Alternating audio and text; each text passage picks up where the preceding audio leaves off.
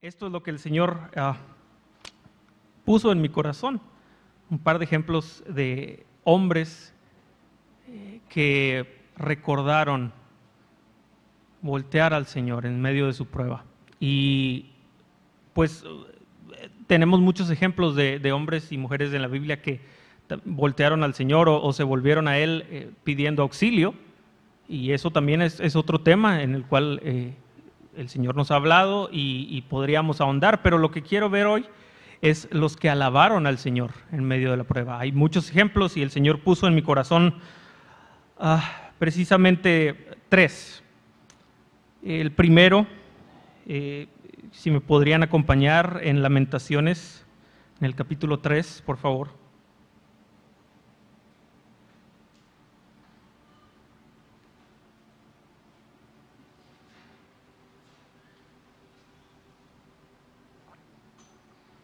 En el capítulo 3, versículo eh, comenzando desde el eh, del 22. Dice así, por la misericordia de Jehová no hemos sido consumidos, porque nunca decayeron sus misericordias. En el 23, nuevas son cada mañana, grande es tu fidelidad. Mi porción es Jehová, dijo mi alma, por tanto en él esperaré. Un pasaje precioso que hemos escuchado repetida en, el ah, cuerpo de Cristo se repite mucho esta, esta frase, pero tenemos que ver el contexto de lo que en el momento en el que lo está diciendo Jeremías. Este libro de lamentaciones se escribió después de la caída de Jerusalén, o sea, ya había pasado todo el asedio de Babilonia a, la ciudad, bueno, a la tierra de Judea, y en los capítulos anteriores, bueno, y también posteriores en Lamentaciones, pero eh, antes de decir esta, esta oración, por decirlo así, exclamar esto, alabando al Señor y agradeciendo por su misericordia, Jeremías nos explica o nos deja ver cómo, qué sucedió durante ese asedio y por qué el libro se llama Lamentaciones. Ah, en el, les voy a leer unos versículos en el capítulo 1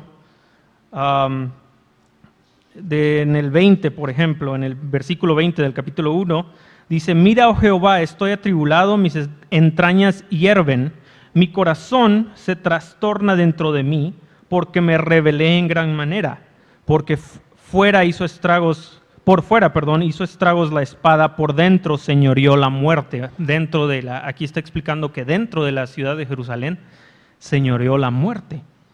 Oyeron que gemía, mas no hay consolador para mí. Todos mis enemigos han oído mi mal. Se alegran los que de lo que tú hiciste, perdón. Harás venir el día que has anunciado y serán como yo.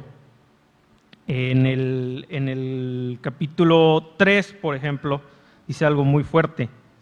Eh, uh, en el versículo 1, yo soy el hombre que ha visto aflicción bajo el látigo de su enojo, me guió y me llevó en tinieblas y no en luz, ciertamente contra mí volvió y revolvió su mano todo el día.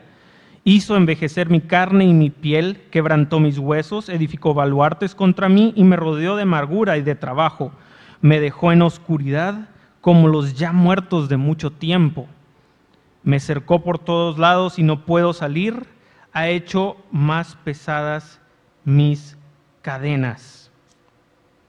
También ah, no tengo aquí el, versículo exacto, pero relata cómo, y esto lo, lo platicaba con mi esposa, yo tengo un hijo pequeño de un año, y relata cómo las madres por el hambre se volvieron contra sus hijos.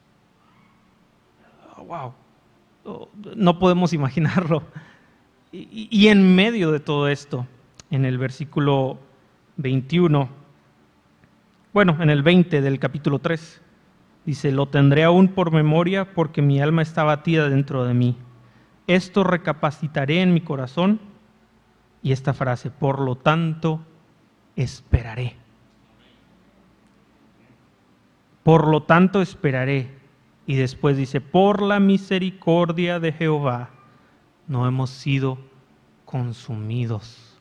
¿Cómo puede surgir ese, ese, ese canto de alabanza al Señor en medio de una imagen, una, una situación tan fuerte? El Señor pone un canto de alabanza en nosotros. De nosotros, de lo profundo de nuestro corazón, debe surgir en medio del dolor. Quiero también leerles un pasaje y conforme vayamos avanzando en este pasaje se van a, dar cuenta de, quién quiero hablar o van a tener una idea. En números 16. Vamos a leer ahí varios versículos también. Si pueden acompañarme, por favor. Números 16 en el versículo 1, comenzando en el 1. Y nos habla este capítulo de un pasaje que conocemos, Coré, la rebelión de Coré. Y describe todo lo que sucedió, lo que se dijo. Coré en el desierto se rebeló contra Moisés con 250 varones. Dice, leamos eh, en el versículo 1, Coré, hijo de Ishar, hijo de Coat, hijo de Leví, y Datán y Abiram, hijos de Eliab, y On, hijo de Pelet, de los hijos de Rubén, tomaron gente. Y se levantaron contra Moisés con 250 varones de los hijos de Israel, príncipes de la congregación, de los del consejo, varones de renombre.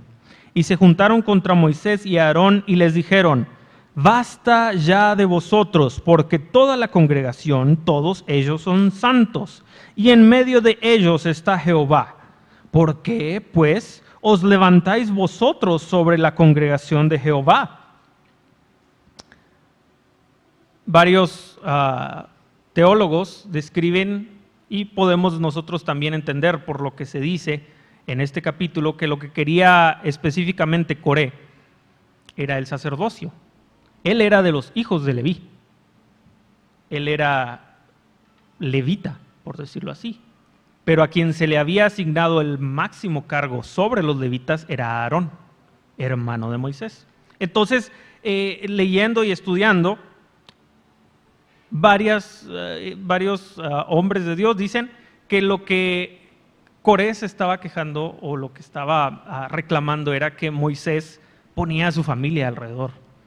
Eh, no, es, mi hermano, va a ser el sumo sacerdote, y debajo de él van a ser sus hijos, y sobre toda la tribu de Leví van a estar mis familiares. Lo que quería Datán y Abiram, como un, dato, es, eh, según los historiadores o teólogos, es que ellos reclamaban que por qué solo Leví era el escogido. ¿no? Pero esta es la en, rasgos muy, muy grandes es la rebelión de Coré. En el versículo 12 de este mismo capítulo eh, dice algo increíble, dice, y envió Moisés a llamar a Datán y a Abiram, hijos de Eliab, mas ellos respondieron, no iremos allá. Se negaron a siquiera obedecer a Moisés en algo tan sencillo, oigan, vengan para hablar. No, no vamos a ir. Dice, Ah, es poco que nos hayas hecho venir de una tierra que destila leche y miel para hacernos morir en el desierto, sino, sino que también te enseñoreas de nosotros imperiosamente. Ni tampoco, en el 14, ni tampoco nos has metido tú en tierra que fluye de leche y miel, ni nos has dado heredades de tierras y viñas. ¿Sacarás los ojos de estos hombres? No subiremos. En el 21, ya habiendo, el Señor le, dijo a Moisés, tráelos, hazlos llamar y va a haber juicio sobre sus vidas. Moisés exclama, apartaos de entre esta congregación y los consumiré en un momento. En el versículo 21, el 22, y ellos se postraron sobre sus rostros y dijeron, Dios, Dios de los espíritus de toda carne, no es un solo hombre el que pecó, ¿por qué airarte contra toda la congregación?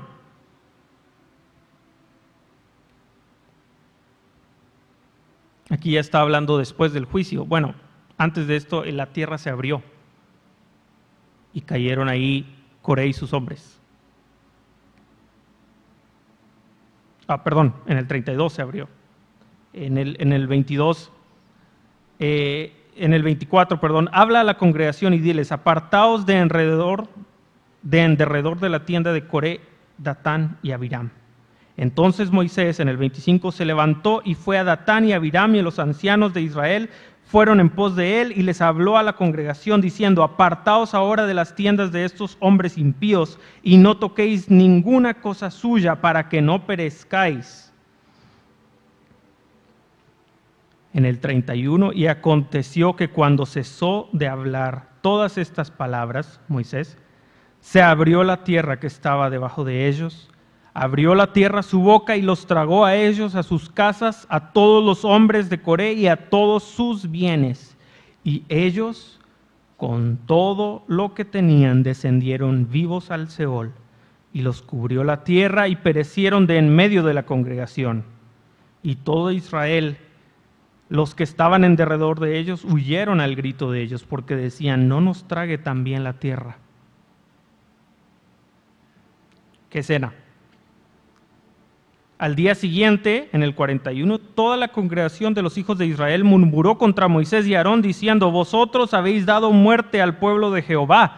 Yo al leer este pasaje, pasar del 41 en adelante, solo pensaba, pobre Moisés, primero tuvo que lidiar con Coré y 250 líderes, y después en el 41 dice, toda la congregación de los hijos de Israel murmuró contra Moisés y Aarón, o sea, acusándolos erróneamente, malamente.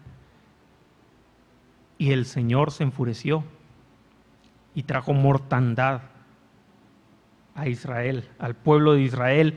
Dice en el, uh, en el 43, y vinieron Moisés y Aarón de delante, del tabernáculo de reunión, y Jehová habló a Moisés diciendo, apartaos de en medio de esta congregación y los consumiré en un momento. Y ellos se postraron sobre sus rostros, y Moisés dijo a Aarón, toma el incensario y pone en el fuego del altar, y sobre él pone incienso y ve pronto a la congregación y hace expiación por ellos, porque el furor ha salido de la presencia de Jehová, la mortandad ha comenzado. Entonces Aarón tomó el incensario, como Moisés dijo, y corrió en medio de la congregación, y he aquí que la mortandad había comenzado en el pueblo. Y él puso incienso e hizo expiación por el pueblo, y se puso entre los muertos y los vivos, y cesó la mortandad y en el 49, y los que murieron de aquella mortandad fueron 14 mil. 14 mil. La Biblia más adelante habla de este, este tiempo, esta, esta situación, y le pone un nombre propio, si podemos decirlo así, la rebelión de Coré. Entonces, todo Israel sabía quién y qué había hecho Coré. Todos. Todos. Más adelante menciona esto, este pasaje y se los leo, simplemente es algo muy corto. En el capítulo 26 de Números, en el versículo 9 del 9 al 11, dice, hablando de las genealogías, Dice, y los hijos de Eliab, Nemuel, Nemuel, perdón, Datán y Abiram. Estos Datán y Abiram fueron los del consejo de la congregación que se rebelaron contra Moisés y Aarón en el grupo de Coré, cuando se rebelaron contra Jehová. Y el 10, y la tierra abrió su boca y los tragó a ellos y a Coré cuando aquel grupo murió, cuando consumió el fuego a 250 varones para servir de escarmiento. Y en el 11 es en quien me quiero centrar. Mas los hijos de Coreno murieron.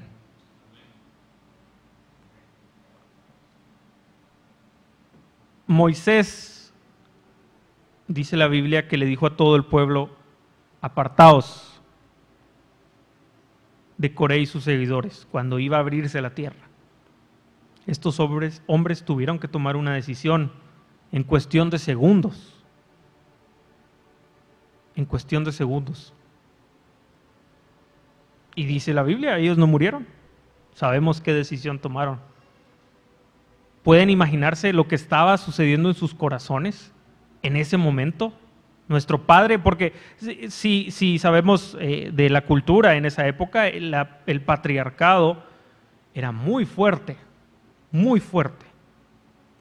Entonces estoy seguro que ellos apreciaban a su papá, lo seguían y tal vez antes de esta situación todo lo que su padre dijera era lo que se iba a hacer, ¿no? En la familia. Asir, Elcana y Abiasaf son sus nombres de los, los que sobrevivieron a su padre. Pero en ese momento ellos dijeron, no, vemos que mi padre o nuestro padre está en, en lo incorrecto, vamos a separarnos. Pero la Biblia los sigue llamando los hijos de Coré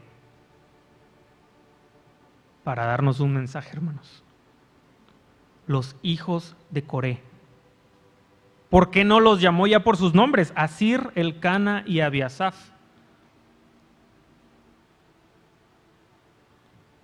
¿Por qué no explica cada vez que menciona a los hijos de Coré? Ah, no, estos son los que no se rebelaron contra Moisés. Bueno, creo que el Señor quería dejar en claro que vivieron estos hombres y sus hijos, su descendencia. Podemos ver hasta dónde Dios los llevó y esto es otro mensaje precioso. Solo lo menciono si pueden acompañarme a Primera de Crónicas 6 para ver dónde estaban los hijos de Coré. Primera de Crónicas capítulo 6.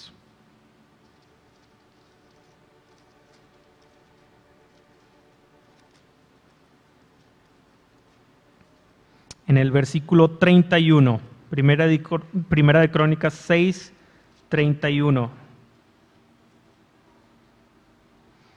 Está hablando de los levitas que sirvieron ya en, en el templo, bueno, con David y con el templo y en el templo de Salomón, perdón, dice en el 31, estos son los que David puso sobre el servicio de canto en la casa de Jehová después que el arca tuvo reposo, los cuales servían delante de la tienda del tabernáculo de reunión en el canto hasta que Salomón edificó la casa de Jehová en Jerusalén.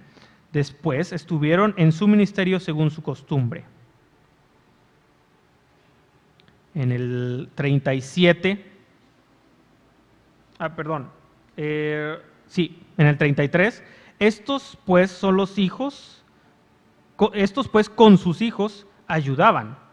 De los hijos de Coat, y Coré era hijo de Coat, entonces cada vez que se menciona coatitas, ahí también viene la familia de Coré, pero dice aquí, de los hijos de Coat, el cantor Emán, y empieza a a enlistar todos los padres o la genealogía de este hombre, Emán, el cantor principal, podríamos decirlo, hijo de Joel, hijo de Samuel, hijo del Cana, hijo de Jeroham, hijo de Eliel, hijo de Toa, hijo de Suf, hijo del Cana. Sigue, sigue, sigue, hasta en el 37 leemos hijo de Tahat, hijo de Asir, hijo de Ebiasaf, Ebiasaf hijo de Coré, el cantor principal hijo de Coré. En segunda de Crónicas, en el capítulo 20, por favor,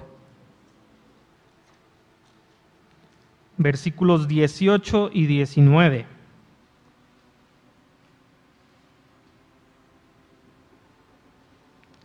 Muchos años después de David y de Salomón, hablando de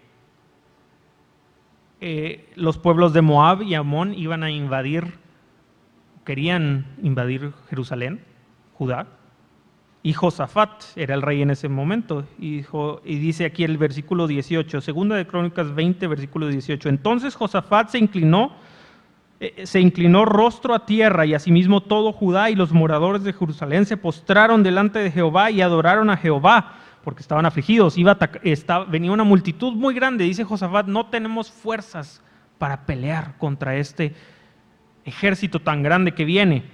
Y en el 19 dice, y se levantaron los levitas de los hijos de Coat y de los hijos de Coré para alabar a Jehová, el Dios de Israel, con fuerte y alta voz. Los hijos de Coré, ahí están. Y algo, y por último, este es el último eh, ejemplo de los hijos de Coré, de ver hasta dónde llegaron ellos, que quiero ver, está en primero de Crónicas 9. Estaban en varias áreas estos hijos de Coré, muy usados, muy usados por el Señor. Primera de Crónicas 9, versículo 17.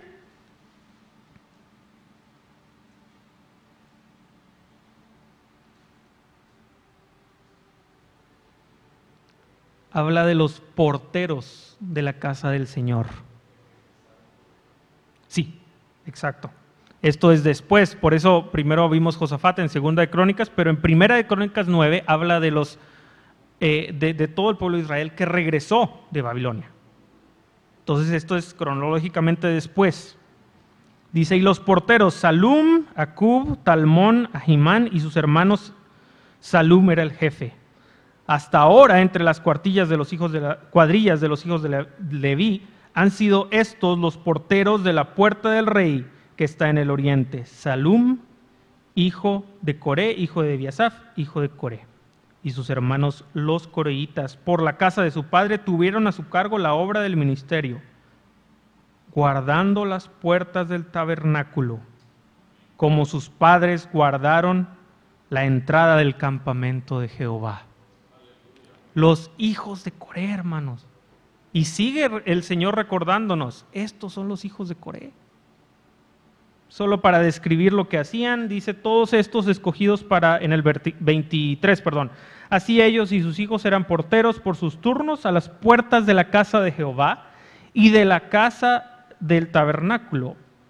Estaban los porteros a los cuatro lados, al oriente, al occidente, al norte y al sur. Y saltamos hasta el 27. Estos moraban alrededor de la casa de Dios porque tenían el cargo de guardarla y de abrirla, qué precioso, todas las mañanas. Ay Señor, ¿qué mensaje nos estás dando? Bueno, estos hijos de Coré, como muchos sabrán, escribieron salmos, once salmos para ser precisos. Y algo que me impresionaba al estudiar los salmos que ellos escribieron es que casi todos los que escribieron de estos salmos son ah, cantos que se han escrito o que cantamos hasta el día de hoy.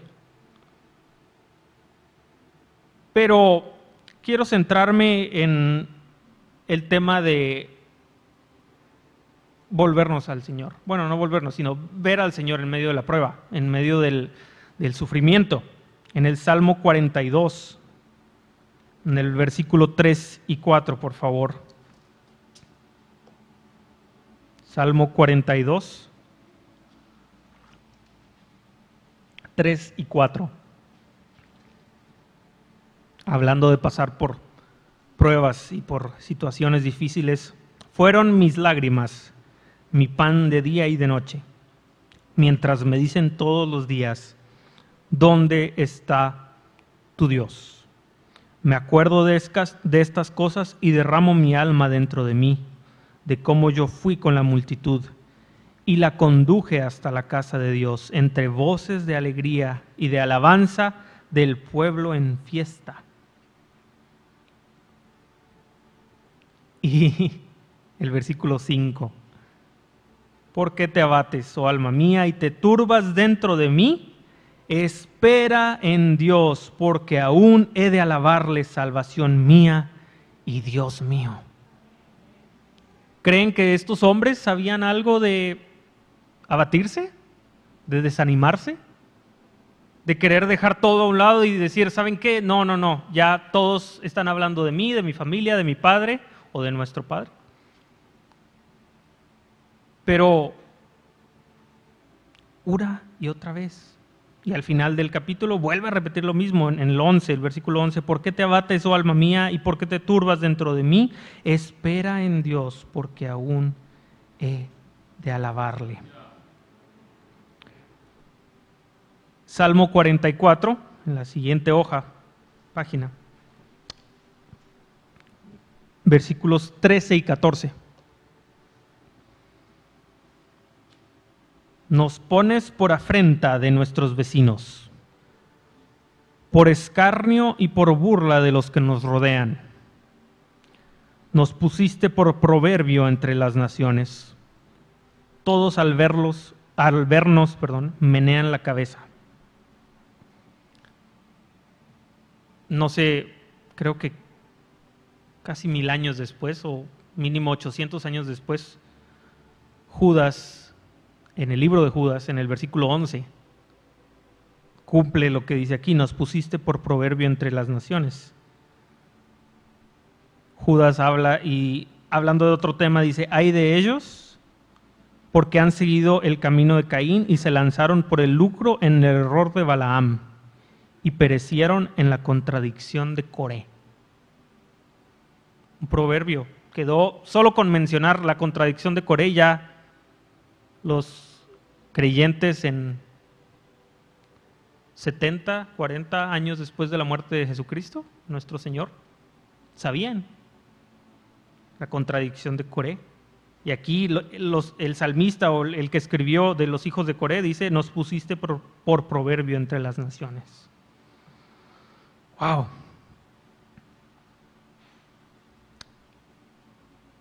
Quiero en el 44 que Leamos el 4, el 6 al 8. Tú, oh Dios, eres mi rey. Manda salvación a Jacob. 6.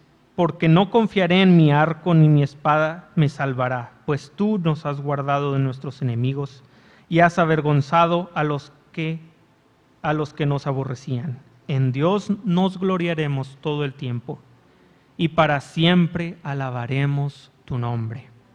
Amén. En el, en el 49, Salmo 49, en el versículo 5 dice algo precioso. ¿Por qué de temer en los días de adversidad, cuando la iniquidad de mis opresores me rodeare? Y quería leer este versículo porque el Señor nos ha hablado de temer en estas semanas. en otros salmos, pero ellos también sabían esto muy bien. ¿En quién? ¿Por qué de temer? Por, perdón, en los días de adversidad. Si nos vamos al Salmo 84, también escrito por los hijos de Coré,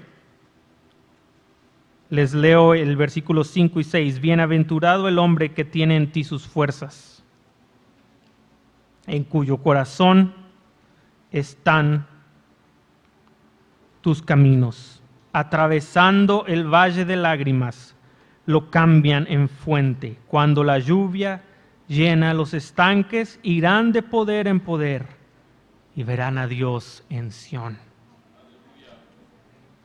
Les leo el versículo eh, del capítulo 44, el versículo 17.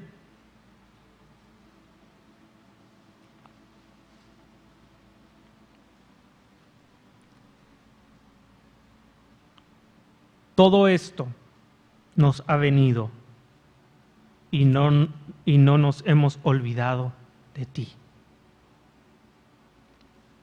¿Nos olvidamos del Señor cuando viene la prueba, hermanos? Es la prueba tan grande que ocupa todo nuestro corazón, toda nuestra mente. Estos hombres pasaron por situaciones que muy difícilmente nosotros vamos a pasar. Pero el Señor los sacó adelante, hermanos. El Señor los llevó de poder en poder. Atravesando el valle de lágrimas lo cambian en fuente. Cuando la lluvia llena los estanques, irán de poder en poder y verán a Dios. Vamos a ver a Dios, hermanos. Solo es de no olvidar, no olvidar. No nos hemos olvidado de ti. Quiero que vayamos al ejemplo por excelencia de un cántico en la noche, en Hechos, capítulo 16.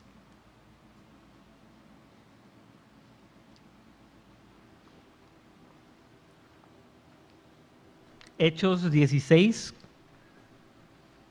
nos habla de Pablo y Silas en la ciudad de Filipos.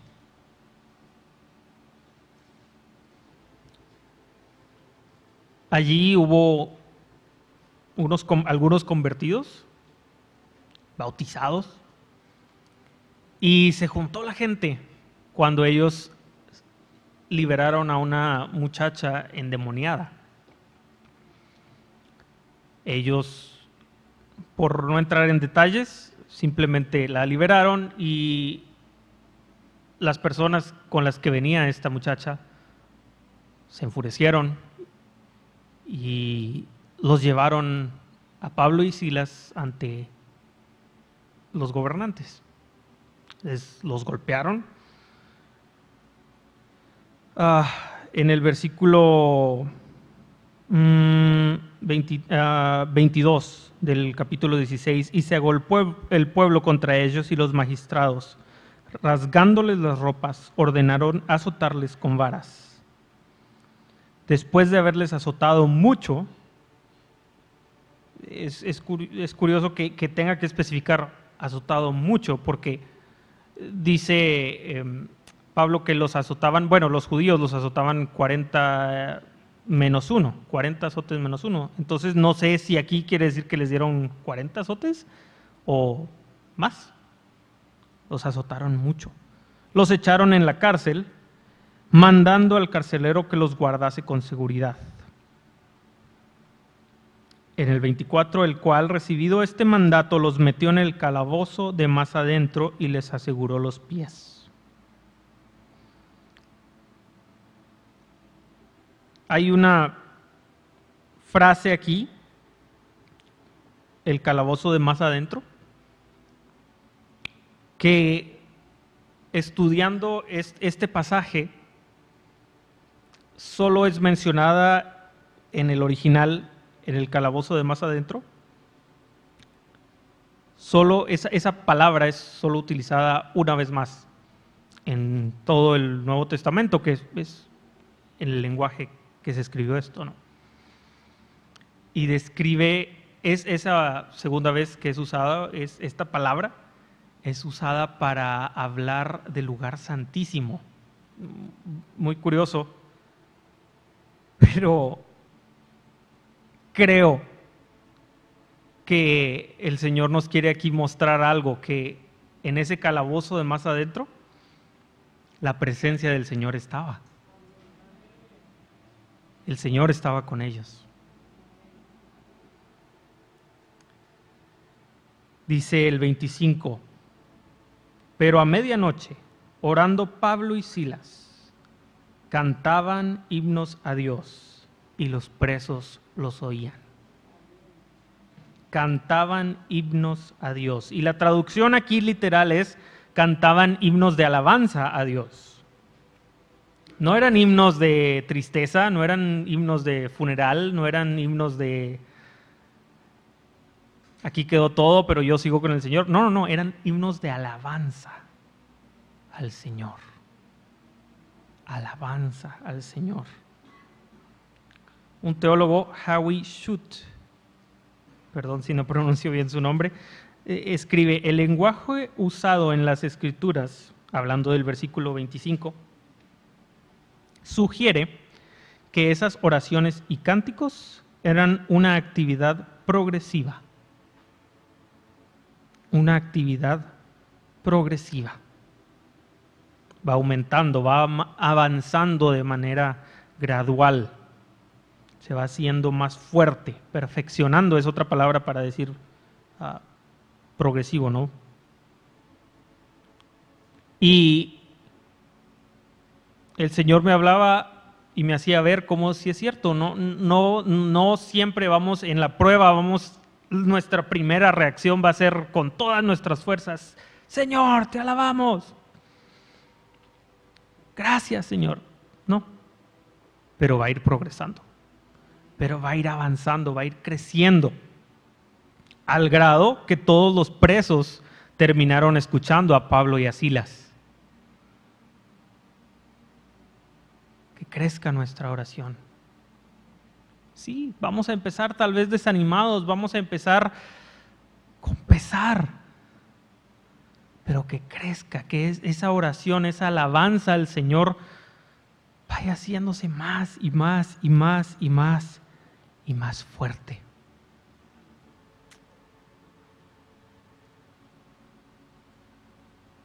Por último,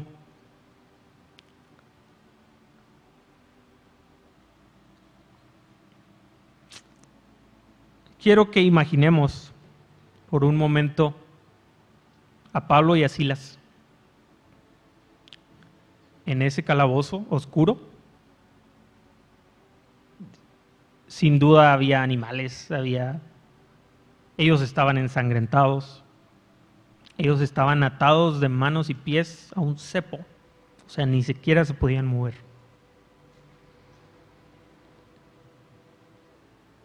Pero ellos cantaron, ¿y qué cantaron? Me preguntaba yo. No vamos a saber precisamente qué es lo que cantaron, pero podemos imaginarnos que sin duda fue un, un salmo, los cuales se utilizaban por el pueblo del Señor aún después de la muerte de nuestro Señor Jesucristo, eran los salmos lo que, lo que la iglesia entonaba. Tantos salmos preciosos. Y el Señor me llevaba a un último salmo que quiero leerles.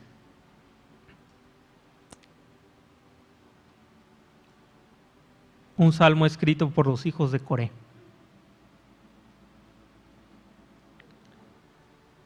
Yo se los leo, Salmo 46, lo voy a leer todo, es corto. Pero dice, Dios es nuestro amparo y fortaleza, nuestro pronto auxilio en las tribulaciones. Por tanto, no temeremos aunque la tierra sea removida y se traspasen los montes al corazón del mar aunque bramen y se turben sus aguas, y tiemblen los montes a causa de su braveza. Del río sus corrientes alegran la ciudad de Dios, el santuario de las moradas del Altísimo. Dios está en medio de ella, no será conmovida. Dios la ayudará al clarear la mañana. Bramaron las naciones, Titubearon los reinos, dio él su voz, se derritió la tierra. Jehová de los ejércitos está con nosotros, nuestro refugio es el Dios de Jacob. Venid, ved las obras de Jehová, que ha puesto asolamientos en la tierra, que hace cesar las guerras hasta los fines de la tierra, que quiebra el arco, corta la lanza y quema los carros con el fuego. Estad quietos y conoced que yo soy Dios seré exaltado entre las naciones, enaltecido seré en la tierra. Jehová de los ejércitos está con nosotros. Nuestro refugio es el Dios de Jacob. Dios les bendiga, hermanos.